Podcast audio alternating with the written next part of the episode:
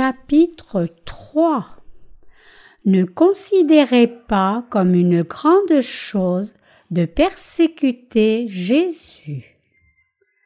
Jean 18, 12, 24 La compagnie de soldats, donc, et le chiliarque et les huissiers des Juifs se saisirent de Jésus et le lièrent et l'amenèrent premièrement à Anne, car il était beau-père de Caïphe, qui était souverain sacrificateur cette année-là.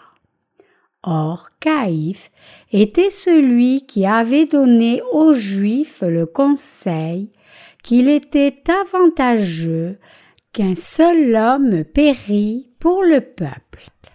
Or, Simon-Pierre suivait Jésus, et l'autre disciple aussi. Et ce disciple-là était connu du souverain sacrificateur, et il entra avec Jésus dans le palais du souverain sacrificateur. Mais Pierre se tenait dehors à la porte. L'autre disciple donc qui était connu du souverain sacrificateur, sortit et parla à la portière et fit entrer Pierre. La servante qui était portière dit donc à Pierre Et toi, n'es-tu pas des disciples de cet homme? Lui dit Je n'en suis point. Or, les esclaves et les huissiers ayant allumé un feu de charbon, se tenaient là, car il faisait froid et il se chauffait. Et Pierre était avec eux, se tenant là et se chauffant. Le souverain sacrificateur, donc, interrogea Jésus touchant ses disciples et touchant sa doctrine. Jésus lui répondit, Moi, j'ai ouvertement parlé au monde. J'ai toujours enseigné dans la synagogue et dans le temple où tous les Juifs s'assemblent, et je n'ai rien dit en secret. Pourquoi m'interroges-tu? Interroge sur ce que je leur ai dit ceux qui m'ont entendu. Voilà, ils savent, eux, ce que moi j'ai dit. Or, comme il disait ces choses, un des huissiers qui se tenait là donna un soufflet à Jésus, disant Réponds-tu ainsi au souverain sacrificateur? Jésus lui répondit Si j'ai mal parlé, rends témoignage du mal. Mais si j'ai bien parlé, pourquoi me frappes-tu? Anne donc l'avait envoyé lié à Caïphe, le souverain sacrificateur. Cet été est attendu comme devant traverser quelques fluctuations extrêmes dans le modèle météorologique à cause des changements climatiques anormaux causée par l'effet de serre. Bien que le monde soit rempli de tels développements inquiétants, je suis certain que tout ira bien, car Dieu est vraiment avec nous. Restant sur le fil du sermon de ce matin, je voudrais continuer de partager avec vous ce soir sur la souffrance que Jésus a vécue. Il est écrit en Jean 18, 12, 14. La compagnie de soldats, donc, et le chiliarque et les huissiers des Juifs se saisirent de Jésus et le lièrent et l'amenèrent premièrement à Anne car il était beau-père de Caïphe, qui était souverain sacrificateur cette année-là. Or, Caïphe, était celui qui avait donné aux Juifs le conseil qu'il était avantageux qu'un seul homme pérît pour le peuple.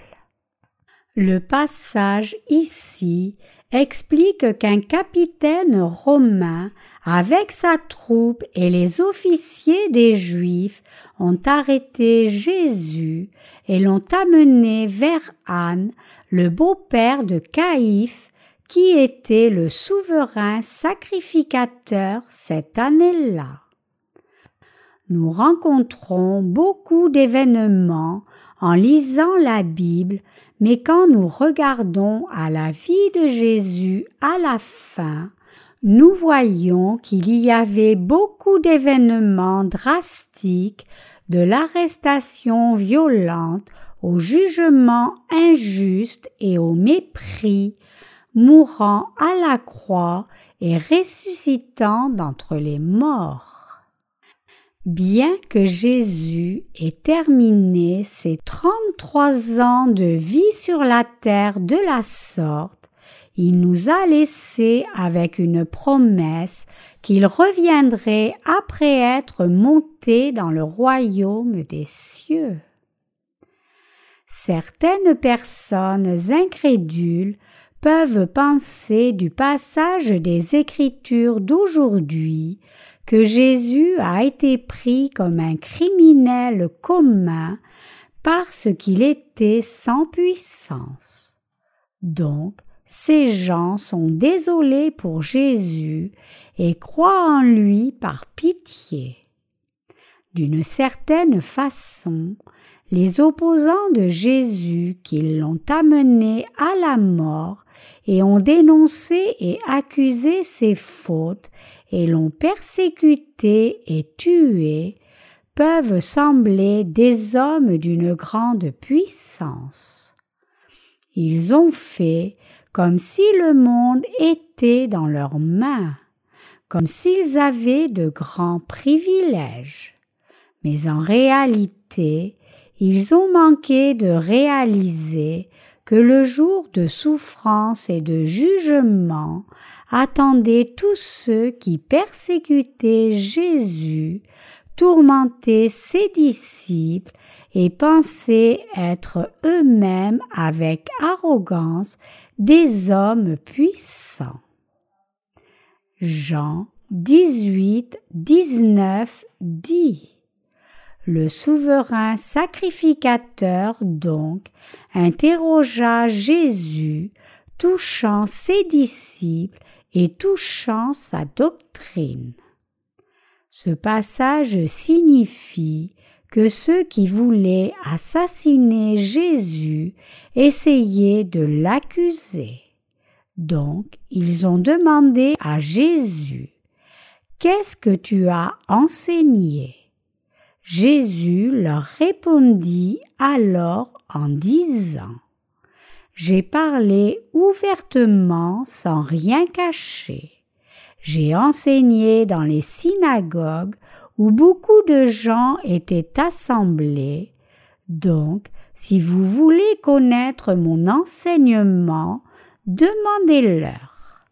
Ils savent ce que je dis un homme sans scrupules qui se trouvait près du souverain sacrificateur frappa alors Jésus et le reprit en disant Comment oses-tu répondre au souverain sacrificateur de la sorte? Jésus dit alors Si j'ai mal parlé, rends témoignage du mal. Mais si j'ai bien parlé, pourquoi me frappes-tu? Un homme nommé Anne apparaît dans le passage des Écritures d'aujourd'hui, qui était le beau-père de Caïphe, le souverain sacrificateur de l'année? Donc, non seulement le souverain sacrificateur, mais même son beau-père possédait un grand pouvoir au point que des troupes, le capitaine et les officiers des Juifs ont attaché Jésus et l'ont conduit vers Anne pour être jugé. Ce sont les puissants de ce monde qui ont le plus persécuté Jésus.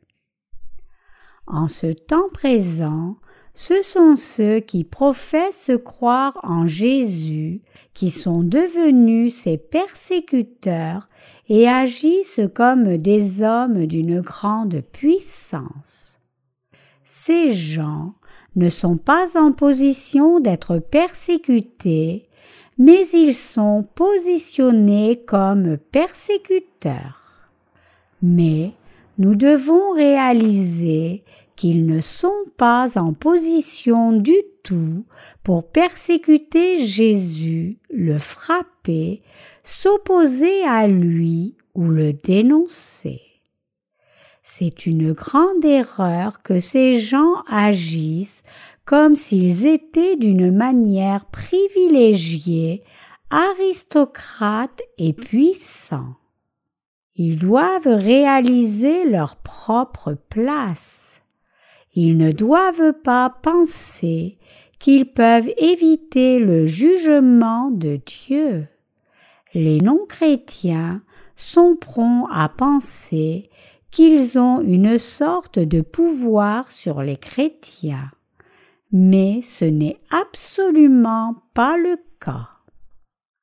Ceux qui ne croient pas en Jésus ni en l'évangile de l'eau et de l'esprit devraient réaliser que ce n'est pas parce qu'ils sont plus puissants, plus intelligents, plus talentueux ou plus doués que les croyants qu'ils sont positionnés comme persécuteurs. En réalité, ils sont bien pires que les croyants. Mais ils pensent qu'ils ont le pouvoir, mais c'est une grande erreur.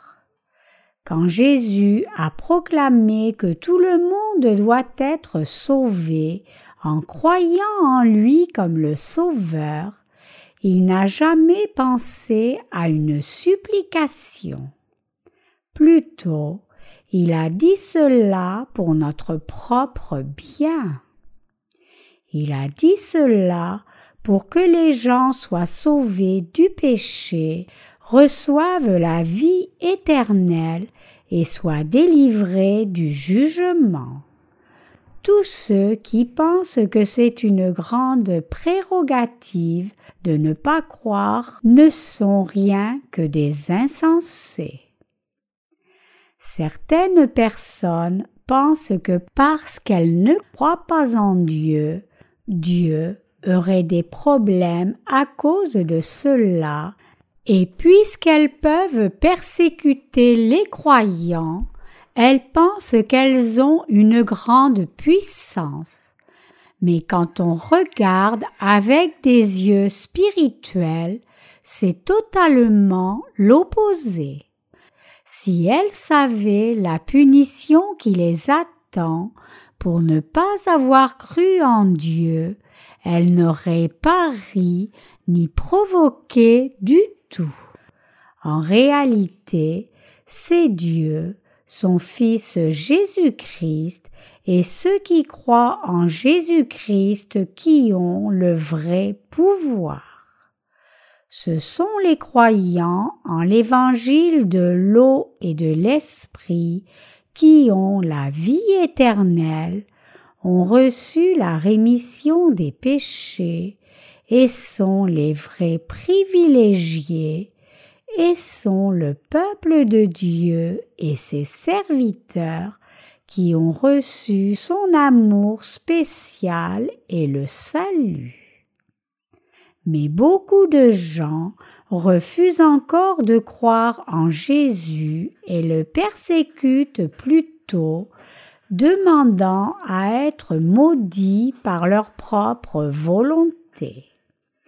Même si Jésus le Tout-Puissant a compassion d'eux et a tout fait en sorte qu'ils puissent être sauvés du péché par la foi, ces gens ne réalisent pas cela et donc en faisant cela ils s'opposent à lui.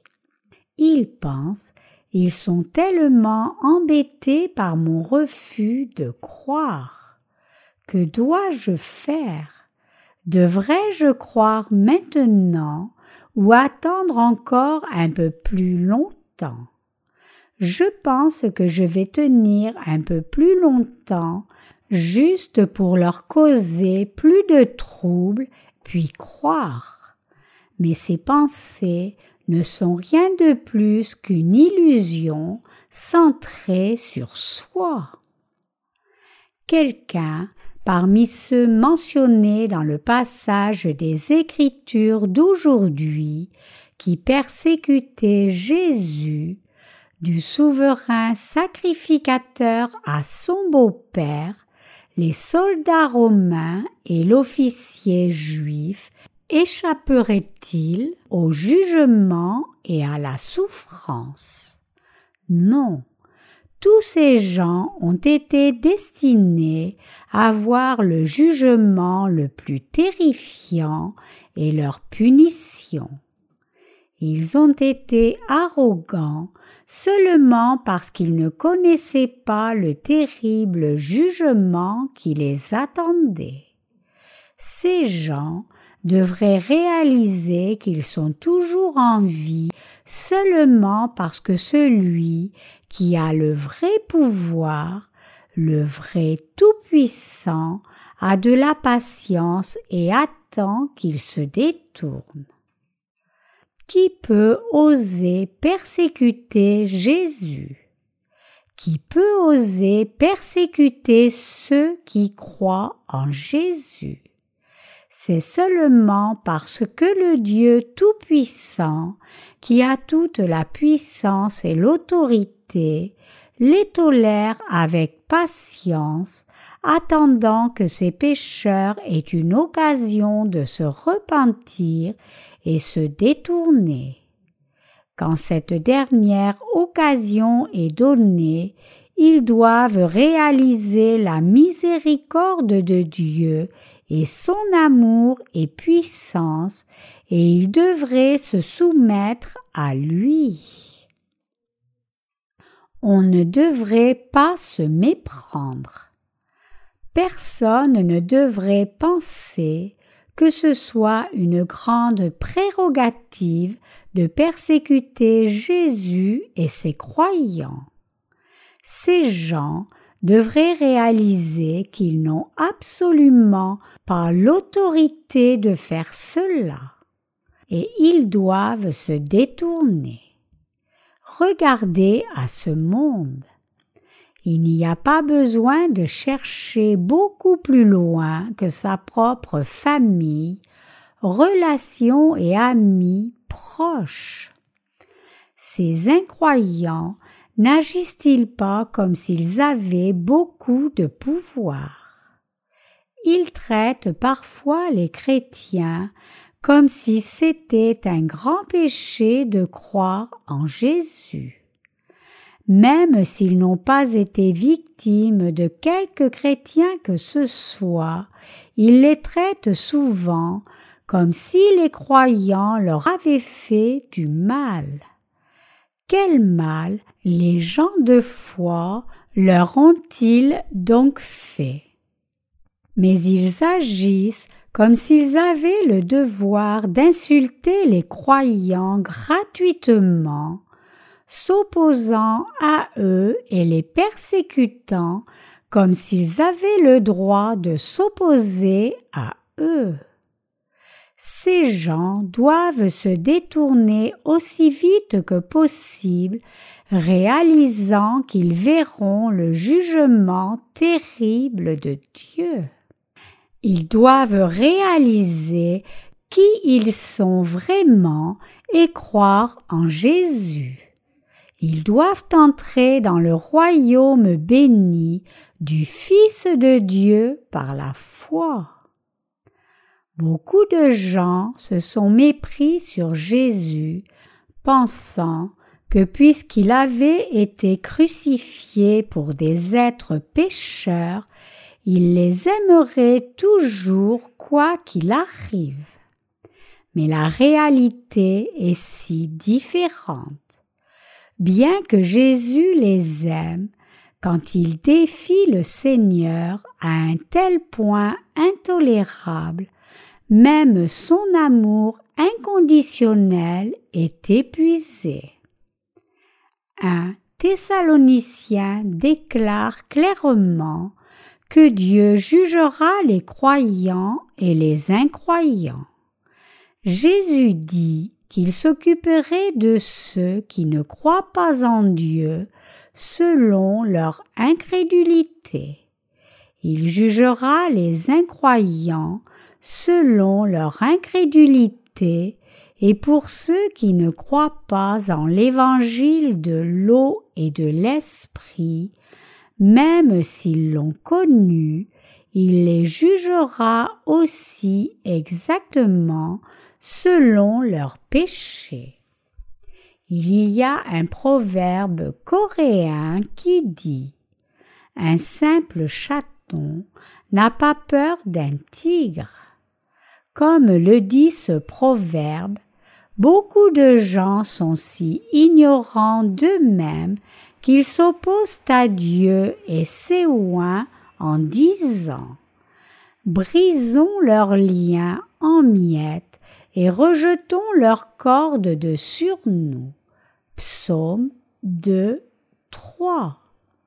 Mais Dieu, qui est assis dans les cieux, se rit d'eux, car c'est si ridicule que des êtres faibles osent le défier, lui, l'omnipotent. Psaume 2, 4. Comme Jésus a subi sa souffrance, ses persécuteurs étaient triomphants, comme s'ils avaient une sorte de pouvoir sur lui, mais la réalité était très différente. Ces gens étaient vraiment insensés. Je vous exhorte à réaliser que c'est parce que Jésus est amour qu'il désire pardonner les pécheurs et attend patiemment qu'ils se détournent. Vous devez saisir ici que ceux qui ne sont pas encore nés de nouveau ne peuvent pas s'opposer à ceux qui sont vraiment nés de nouveau. Ceux qui sont nés de nouveau peuvent facilement vaincre dix mille personnes qui ne sont pas nées de nouveau. Avec leur foi et sagesse, et non les points, ils peuvent résister à un millier d'incroyants et même des centaines de millions. En dépit de cela, ceux qui ne sont pas nés de nouveau d'eau et d'esprit, les insensés, qui n'ont pas de vertu du tout, vivent encore centrés sur eux aujourd'hui, tout comme ils l'ont fait dans le passé. Y a-t-il quelque chose à apprendre d'Anne, Caïphe ou Judas ici? Il n'y a rien de vertueux chez quelqu'un qui trahit son propre enseignant pour trente pièces d'argent. Pour des raisons d'éthique humaine seulement, même ceux qui n'ont pas été remis du péché ne feraient pas ce que Judas a fait. Jésus a pris Judas sous ses ailes et lui a enseigné de précieuses vérités, l'a nourri et l'a vêtu. C'est simplement impensable que quelqu'un trahisse un tel enseignant. Qu'en est-il des souverains sacrificateurs alors? Ils pensaient être des hommes puissants mais quelle autorité avait-il vraiment? À ce moment-là, la fonction de souverain sacrificateur se faisait par roulement annuel. Le premier souverain sacrificateur de cette terre était Aaron, et le dernier souverain sacrificateur terrestre de l'humanité était Jean-Baptiste, et le souverain sacrificateur céleste, c'est Jésus seul. La vraie autorité leur appartient à eux. Les faux peuvent sembler posséder de l'autorité, mais si vous regardez de plus près, ce n'est rien de plus qu'un mensonge. Alors que la semaine de la Passion est arrivée, ceux qui persécutent et menacent les chrétiens doivent regarder en arrière, se demander par quelle autorité ils font ces choses et se repentir de leur mauvaise voie. Ceux qui persécutent Jésus doivent réfléchir à leur comportement. Dans ma propre patrie, beaucoup de mes relations pensent en mal de moi. Même si je n'ai rien fait pour mériter cela, c'est ainsi que j'ai souvent été traité après avoir cru au Seigneur. Je m'occupais de mes neveux mais après avoir rencontré le Seigneur, je ne pouvais plus les aider. Je ne trouvais pas le moyen de m'occuper d'eux comme j'essayais de servir le Seigneur fidèlement. Pour les aider, je devais gagner de l'argent, mais cela me laissait peu de temps pour servir le Seigneur. Même avant cela, je ne pouvais pas aider autant que je voulais parce que je n'étais pas un homme riche, mais j'ai toujours pensé que je faisais de mon mieux. Quand j'ai rencontré le Seigneur et ne pouvais plus aider mes neveux comme je devais servir l'Évangile, à cause de cela, mes relations m'ont blâmé. Ils m'ont submergé de tant d'accusations et ont fait de moi une si mauvaise personne, mais quand j'écoutais ce qu'ils disaient, la plupart n'étaient pas raisonnables. Beaucoup de fois je me suis demandé ce que je leur avais fait pour mériter des paroles si dures tout ce que j'avais fait pour aider mes neveux, ils le considéraient seulement comme un devoir obligé. Et maintenant que je ne pouvais plus les aider, mes relations pensaient que je faisais quelque chose de scandaleux et inapproprié. Donc j'étais profondément stressée sentant que tous mes efforts précédents étaient vains. Les membres de ma famille pensaient que je gagnais beaucoup d'argent. En général, les pasteurs en Corée sont plutôt bien payés. La plupart d'entre eux sont payés plusieurs milliers de dollars par mois au moins et dans quelques grandes églises, il n'est pas inhabituel que le salaire mensuel excède dix mille dollars.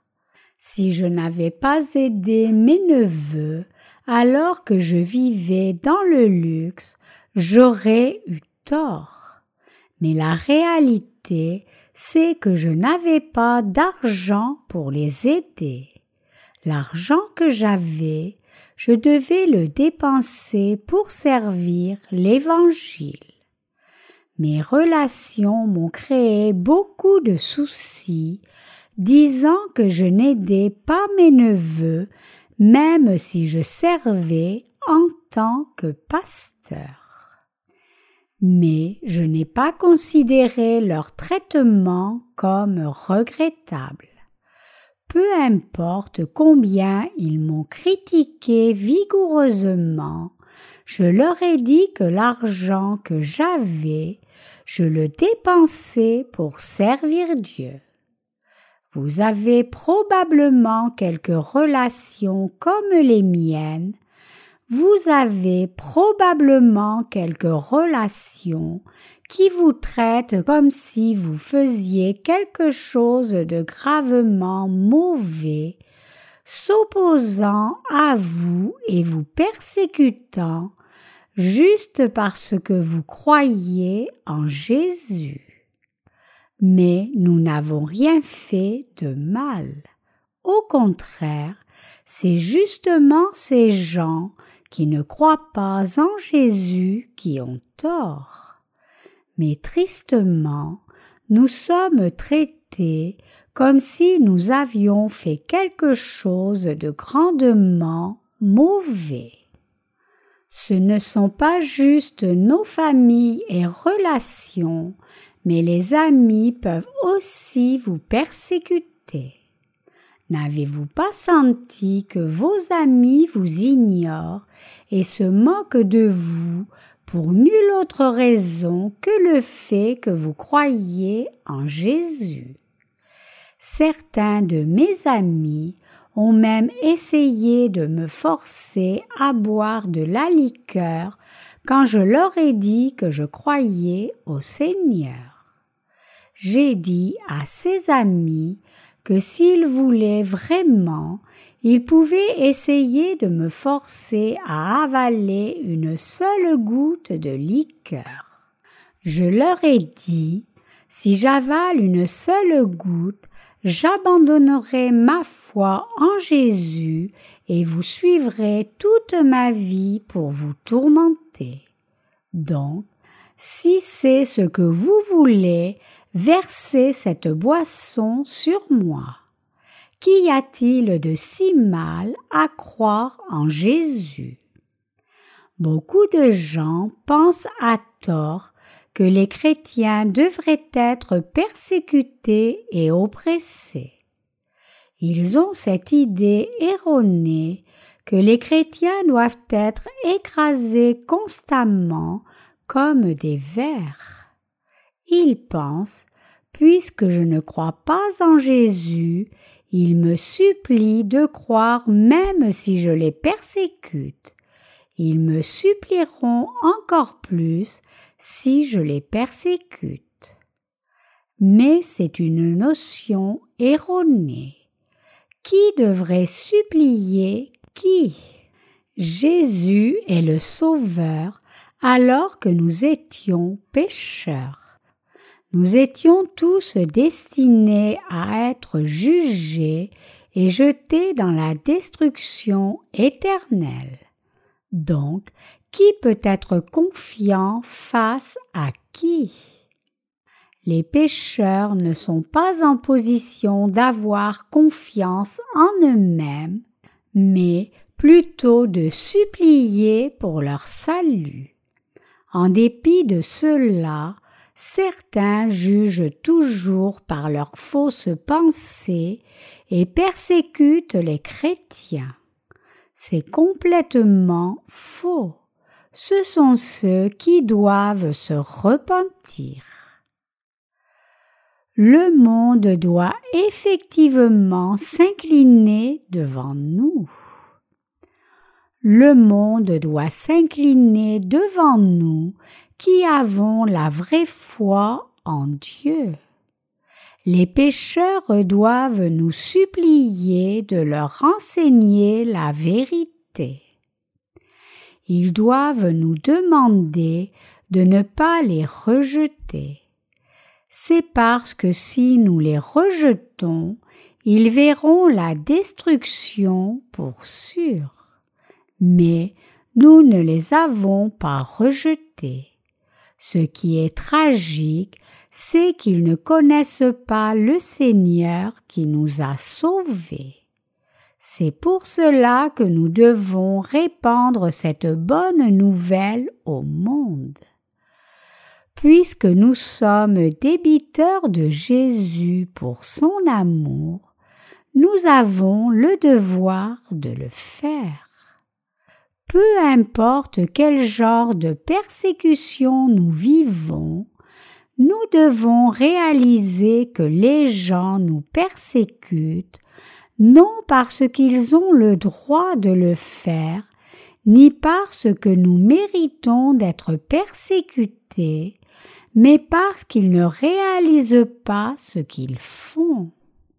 Nous devons donc faire notre travail sans vaciller et prêcher l'Évangile même à eux.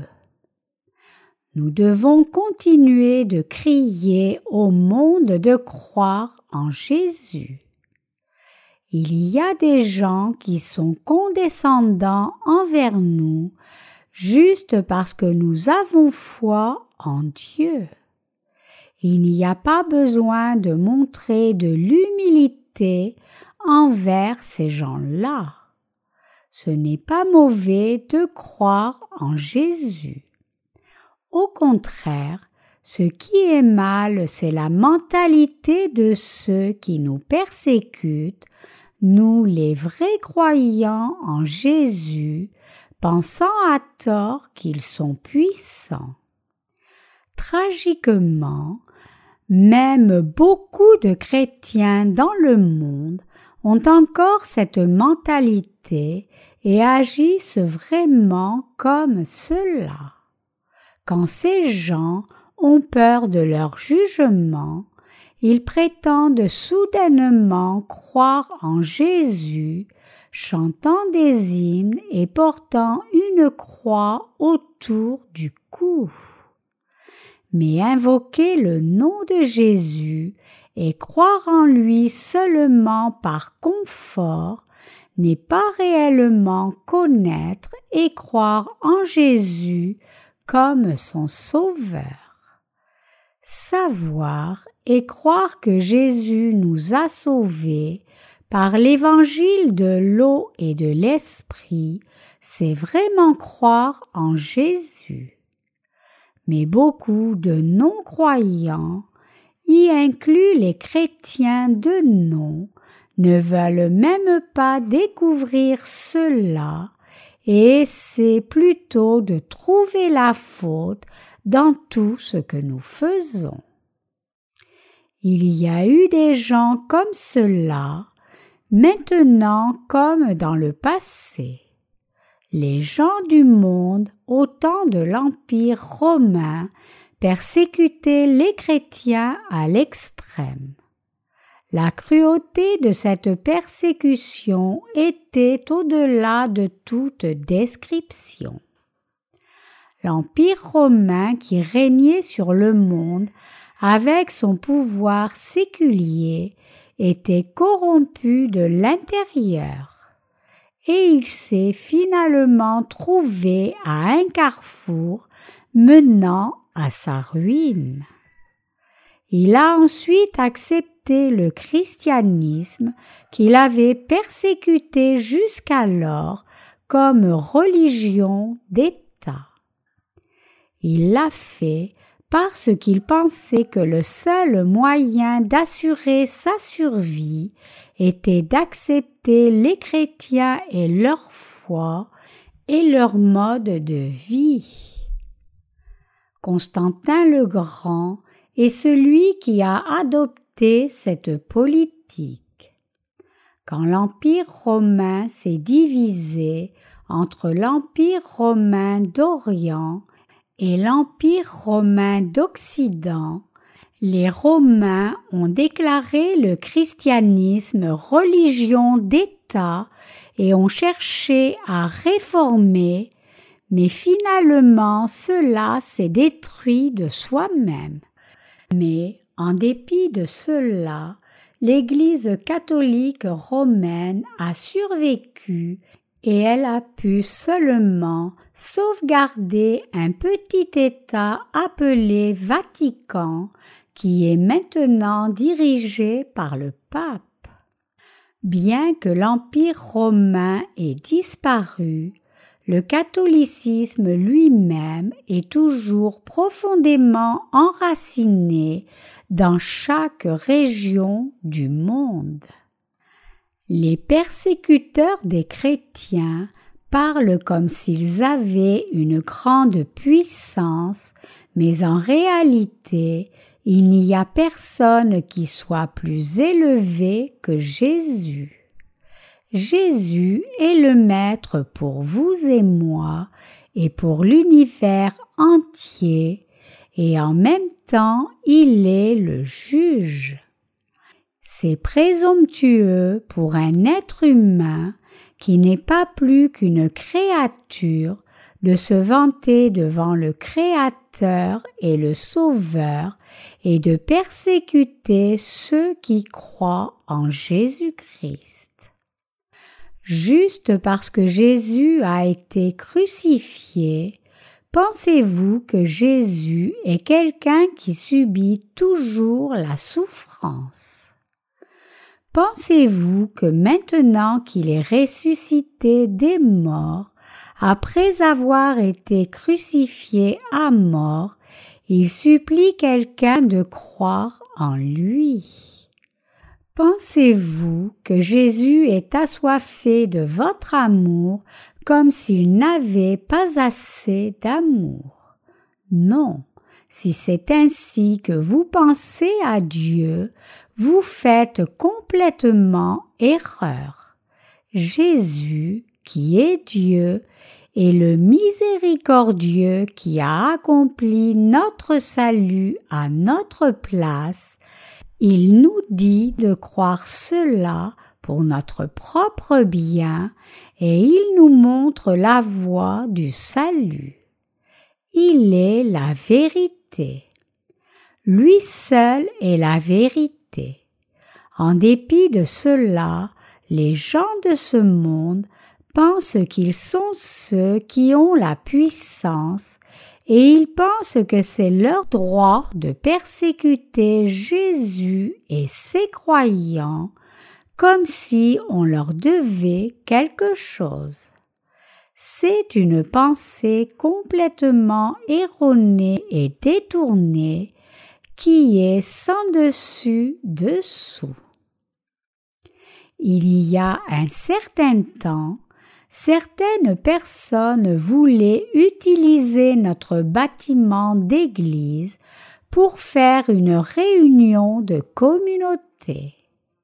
Ils n'ont pas trouvé un espace assez grand pour faire la réunion et ils voulaient donc louer notre église. Mais je leur ai dit d'utiliser le centre communautaire ou de chercher une plus grande église.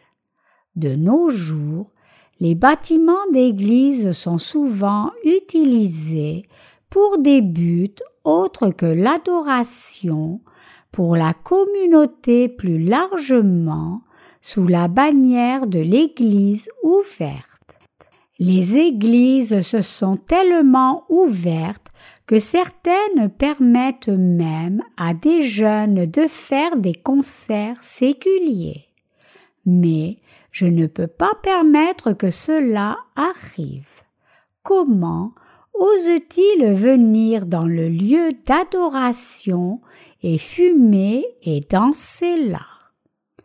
Beaucoup de gens pensent que les chrétiens sont obligés de faire quelque chose pour eux, mais s'il y a quelque chose que nous leur devons, ce n'est que de prêcher l'évangile de l'eau et de l'esprit.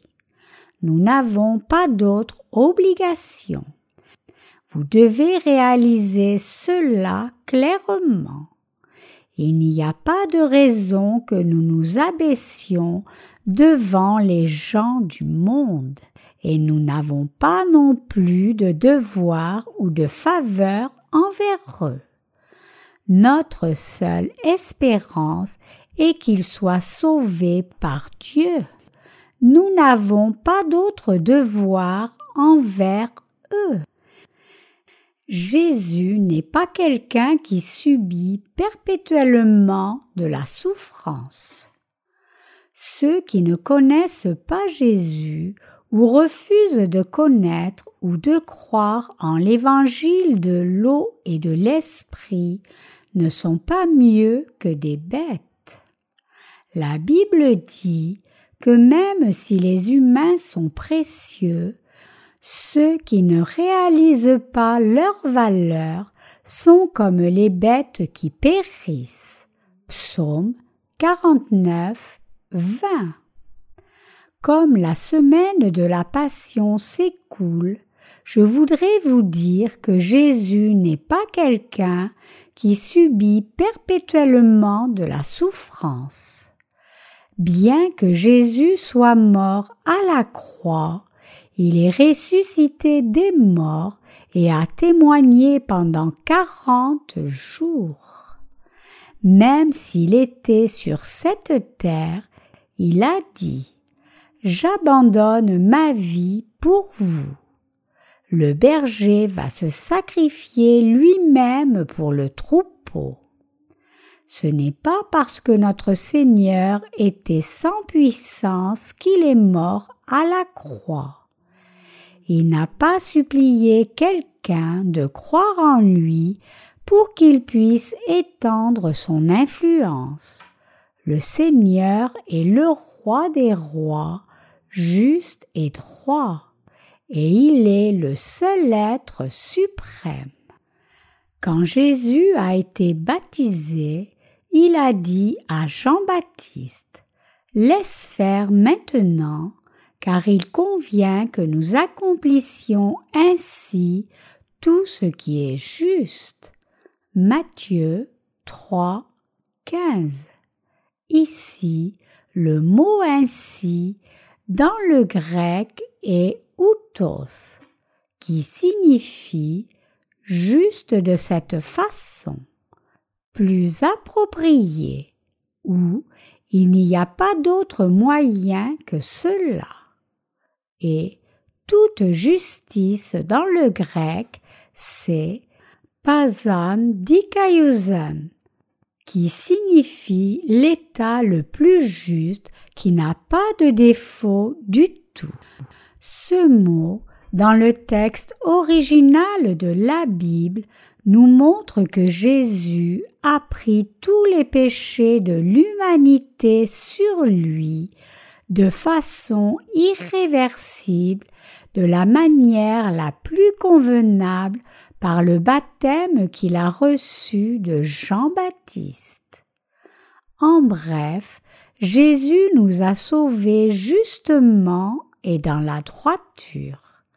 À cause de nos péchés, nous devions mourir, mais pour sauver des gens comme nous, Jésus devait venir sur cette terre incarné dans la chair et a pris tous les péchés du monde en étant baptisé et a été finalement crucifié. Il nous a sauvés en mourant à notre place. Ce n'est autre que la justice et la droiture de Jésus. Il nous a sauvés justement et dans la droiture. Au-delà de tout le reste, c'est la vérité que je veux proclamer à travers le monde entier. Si vous ne réalisez pas cette vérité et ne croyez pas en Jésus-Christ qui est venu par l'évangile de l'eau et de l'esprit, alors ne vous trompez pas en pensant que vous avez une sorte de puissance. Si vous faites cela, le jour viendra bientôt où vous vous frapperez la poitrine de regret. Il n'y a pas de temps pour faire le brave. Le temps passe si vite que les semaines passent en un clin d'œil. Aujourd'hui, c'est le jour du Seigneur et demain, c'est lundi. Mais samedi arrivera en un rien de temps. Le temps ne file-t-il pas ainsi? C'est pour cela qu'on dit que le temps passe comme un fleuve. Avec le temps qui passe comme cela, le jour viendra bientôt où nous serons tous devant le trône du jugement de Dieu. Personne ne peut arrêter le cours du temps. Donc, ce qui est vraiment important pour nous, c'est comment nous utilisons ce temps qui passe et ces heures. Avez-vous le temps de vivre en faisant le brave? Y a-t-il du temps pour que quelqu'un prétende avoir le pouvoir qu'il n'a pas Même si nous avons reçu la rémission des péchés en croyant en l'évangile de l'eau et de l'esprit, il y a encore beaucoup de gens qui ne croient pas en cet évangile. Ceux qui sont nés de nouveau par l'évangile de l'eau et de l'esprit tirent le meilleur parti du temps qui passe vite et l'utilisent pour des causes dignes. Par contre, ceux qui ne sont pas nés de nouveau perdent leur temps à persécuter seulement ceux qui sont nés de nouveau, et ils vivent dans une fausse bravoure en prétendant être puissants. Mais ils n'ont pas le temps de faire les braves comme cela. Alors que le temps passe, Décembre va arriver et passer et bientôt nous serons en 2008. Une sœur de notre Église a déménagé ici venant de Séoul dès qu'elle a été diplômée de l'école supérieure. Je me souviens encore quand elle est venue ici juste après son diplôme mais le temps est passé tellement vite qu'elle aura trente ans l'an prochain. C'est ainsi que le temps passe vite. Même si tout le monde sait combien le temps file vite, tout le monde ne réalise pas qu'il vit avec un pouvoir imaginaire qu'il n'a pas réellement. Tout le monde doit donc être libéré de cette illusion, réaliser qu'il sera jugé à moins de croire vraiment en Jésus, se détourner et avoir foi en lui. Les gens doivent devenir serviteurs de l'Évangile plutôt que ses persécuteurs obéir à Dieu plutôt que lui désobéir, vivre par leur foi en Jésus plutôt que se confier en leur propre pouvoir et changer leur mentalité pour vivre pour le bénéfice des autres plutôt que pour eux-mêmes seulement. N'êtes-vous pas tous d'accord? Mes chers croyants, même si vous croyez en Jésus, vous ne pouvez rien accomplir si vous vivez juste pour vous-même. Par contre, si vous vivez pour le bénéfice des autres, il y aura tellement que vous pourrez accomplir. Ceux qui sont vraiment nés de nouveau par l'évangile de l'eau et de l'esprit vivent pour servir le Seigneur et son évangile au lieu de se servir eux-mêmes. C'est pour cela qu'ils ont tant de travail à faire. Si nos ouvriers en Corée étaient laissés, ils se défileraient tous. Nous devons leur donner des occasions de travailler. Cela aussi, c'est servir le Seigneur. Certaines personnes pensent que puisque je suis un pasteur, je veux seulement être servi. Mais lorsque nos ouvriers sont assemblés, je leur dis toujours Est-ce vous qui me servez ou est-ce moi qui vous sers? Est-ce que je vis sur votre dos ou vivons-nous tous ensemble unis? Je leur pose ces questions clairement. Tout comme vous êtes un serviteur de l'Évangile, je suis aussi un serviteur de l'Évangile. En d'autres termes, nous, les justes, servons tous l'Évangile en Dieu. Aucun de nous ne vit sur le travail d'un autre ou essayant d'être servi. Nous tous, les justes, vivons pour servir l'Évangile. Le fait que je vous confie diverses tâches et vous donne la possibilité de travailler, c'est ma façon de servir le Seigneur. C'est ainsi que je sers le Seigneur parce que c'est ce que je suis capable de faire et vous servez aussi le Seigneur dans la position qui vous est assignée avec votre cœur, votre temps et votre corps. Ce que nous devons tous saisir clairement ici, c'est que les pécheurs n'ont pas de puissance. Ceux qui ne sont pas nés de nouveau n'ont pas de puissance du tout. Malgré cela, ils prennent un air et prétendent être puissants. Ces gens sont comme ceux qui ont persécuté Jésus en son temps. Pensez-vous qu'il n'y aura pas de jugement pour ces gens? Pensez-vous que ceux qui ne croient pas en l'évangile de l'eau et de l'esprit pourront échapper au jugement de Dieu? Non. Le Seigneur a dit qu'il les rétribuerait au centuple.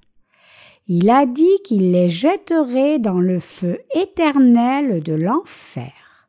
Donc, tous ceux qui agissent comme s'ils étaient puissants, même s'ils ne sont pas nés de nouveau, doivent se repentir aussi vite que possible.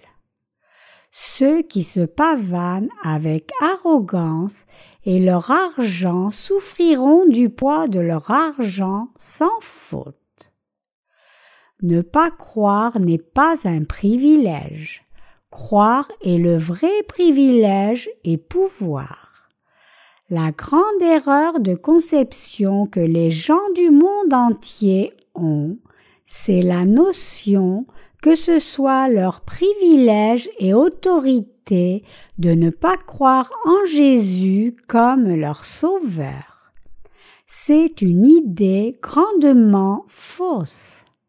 Dieu a dit clairement qu'il jettera dans le feu tous ceux qui ne croient pas en lui. Il a dit clairement que tous ceux qui n'auront pas cru en lui seront détruits. C'est le juste jugement de Dieu que ces gens souffriront. Les gens du monde doivent réaliser ce fait. Ceux qui sont trompés dans la pensée qu'ils ont une sorte de pouvoir doivent maintenant se mettre face à leur vraie situation et se repentir devant ceux qui ont l'autorité de Dieu.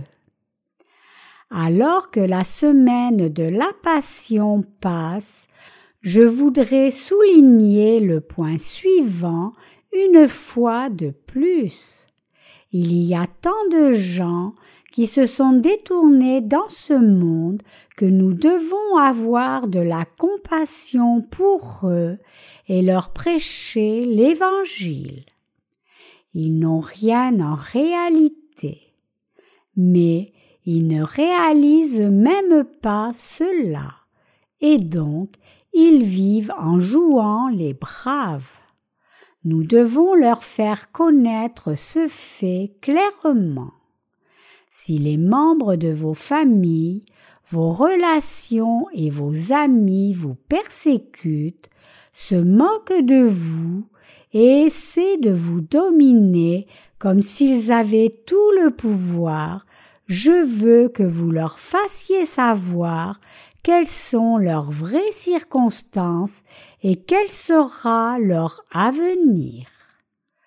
Enseignez-leur que quiconque ne croit pas en l'évangile de l'eau et de l'esprit verra le jugement du Seigneur et sera maudit pour recevoir la punition éternelle du feu de l'enfer. Enseignez-leur aussi que s'ils croient en la puissance de Dieu et l'évangile de l'eau et de l'esprit, ils vont recevoir de grandes bénédictions.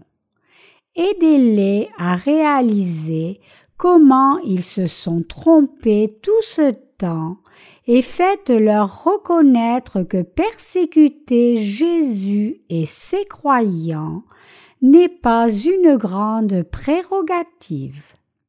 C'est notre devoir, nous qui sommes nés de nouveau, de prêcher l'évangile de l'eau et de l'esprit et de leur permettre d'être vraiment sauvés et de jouir de la vraie puissance.